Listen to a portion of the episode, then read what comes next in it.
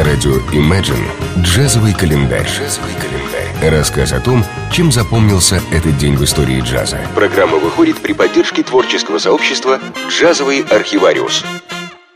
5 ноября 1956 года в Пуэр-Марибо родилась певица Дженнис Джанна. В середине 70-х годов она переехала в Нидерланды, где сначала училась на юридическом факультете университета города Утрехта, а потом перевелась в консерваторию, которую окончила по вокалу и педагогике. Изначально джазовая вокалистка Дженнис Джанна прибегает к многочисленным музыкальным стилям, таким как фьюжн, госпел, этническая и латиноамериканская музыка. Именно в этом заключается сильная сторона Деннис, углубленно погружающаяся в различные стили и легко смешивающий их воедино. Деннис постоянно бросает вызов сама себе, чтобы расширить свой артистический и творческий горизонт и потенциал. Деннис Джанна привлекает своим сценическим обаянием, глубоким грудным голосом, безупречными интонациями, чувством ритма. Она восхищает публику своей яркой индивидуальностью и заставляет каждого слушателя из аудитории почувствовать себя самым важным приглашенным. У нее вышло шесть сольных альбомов, три из которых выпущены на всемирно известном лейбле Blue Note. Два компакт-диска были награждены премиями Эдисон. Это датский эквивалент американской премии Грэмми. Эта женщина может заставить вас мечтать, плакать и влюбляться, чего можно еще желать, пишет об этой певице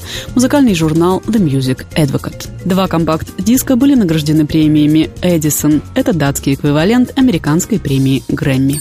Джазовый календарь. Трубач Диего Уркола родился 5 ноября 1965 года в Аргентине, в Буэнос-Айресе. Диего начал осваивать трубу и флюгельгорн с 9 лет, в музыкальном колледже, директором которого был его отец.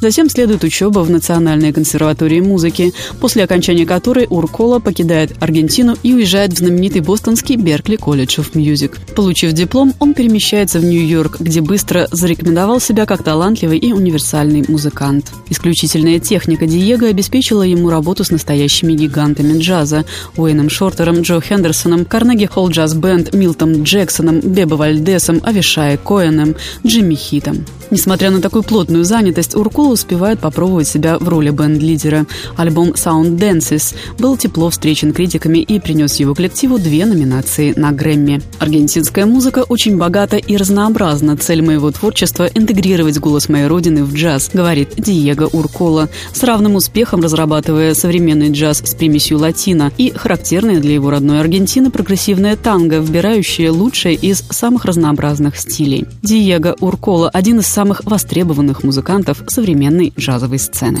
Джазовый календарь. 5 и 6 ноября 1969 года в Филингене в Германии пианист Оскар Питерсон и гитарист Херб Эллис записали альбом «Hello, Herbie». Эллис со своим давним руководителем Оскаром Питерсоном при поддержке трио знаменитого пианиста-басиста Сэма Джонсона и барабанщика Бобби Дарима исполняют партии двух лидирующих инструментов на протяжении всего альбома, часто соскальзывая на стиль и настроение джем-сейшна. Большинство аккордовых последовательностей достаточно просты, в том числе в трех блюзах и композиции Seven Come Eleven.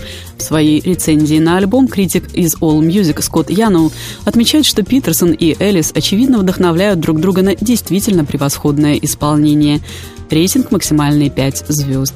Джазовый календарь на радио Imagine. Чем запомнился этот день в истории джаза? Читайте на странице творческого сообщества «Джазовый архивариус» ВКонтакте. Послушаем композицию «Neptown Blues» с альбома Оскара Питерсона «Hello, Herbie».